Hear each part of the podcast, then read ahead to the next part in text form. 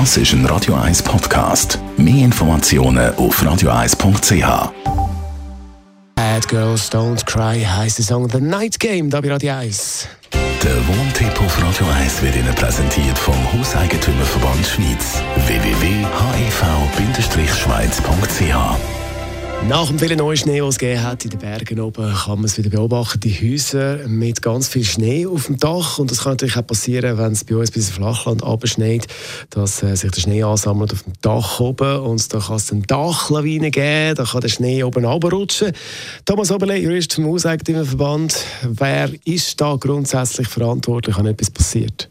Ja, das kann man ganz klar beantworten. Der Hauseigentümer ist verantwortlich und der muss ja dann äh, wissen, dass er A, gewisse Massnahmen muss treffen bevor es überhaupt äh, zum Schneefall kommt. Da können wir zum Beispiel einen Schneefallauffangrechen machen, also etwas, wo der Schnee zurückhaltet. Und zweitens, wenn es dann Schnee da oben hat, muss er auch etwas machen, dass der nicht abrutscht, weil der Hauseigentümer haftet dafür, wenn der tatsächlich Sachen runtergeht und dann jemand verletzt.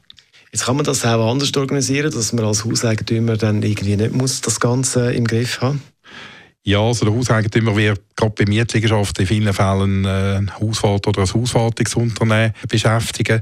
Äh, der Mieter kann er meines Erachtens nicht beschäftigen. Man kann von keinem Mieter oder von mehreren Mietern erwarten, dass sie das Dach vom Schnee gehen, gehen beseitigen. Man kann vielleicht noch erwähnen, der Vermieter muss natürlich das Dach auch nur in dem Bereich räumen, wo er mit Passantenverkehr rechnen muss. Also er muss nicht dort räumen, im Hinenbereich, wo keine Leute anlaufen.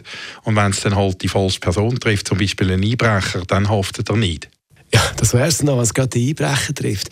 Jetzt eben, mit dem Schnee auf dem Dach, wie kann man vorbeugen, dass es eben gar nicht erst zu so brenzligen Situationen kommt?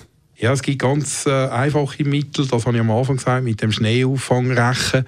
Also es macht etwas aufs Dach auf, äh, wo baulich den, Schnee abhaltet, den Zug haltet. Und was man auch immer empfiehlt in der heutigen Zeit, ist die Optimierung der Gebäudehülle. Da kann man einerseits mit der Gebäudeisolation erreichen, dass man im Inneren weniger Energie verbraucht und gleichzeitig hat man dann dort Wärme im Dach auch die Chance, dass eben der Schnee schneller wegschmilzt. Der Thomas Oberle ist das Jurist vom Hauseigentümerverband und weitere Tipps, rechtliche Tipps zum Thema Wohnen das gibt es zum Nachlesen als Podcast auf radio1.ch. Das ist ein Radio 1 Podcast. Mehr Informationen auf radio1.ch.